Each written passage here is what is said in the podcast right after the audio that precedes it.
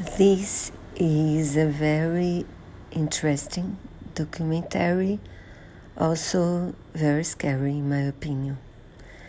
It's the there was this GM factory which was closed, and few years later, a few years later, the uh, Chinese businessman bought it and decided to produce glass for vehicles there.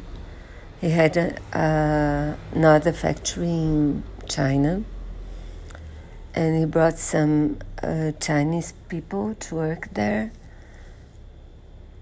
But he let uh, many Americans working there and also bosses in different places but the cultures were very different, and the, there were people wanting to bring the union to the factory.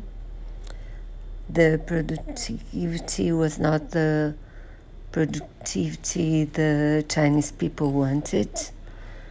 So many changes were started, and it's very interesting because they interview people from all over, including the owner of the factory and workers there, American workers, Chinese workers.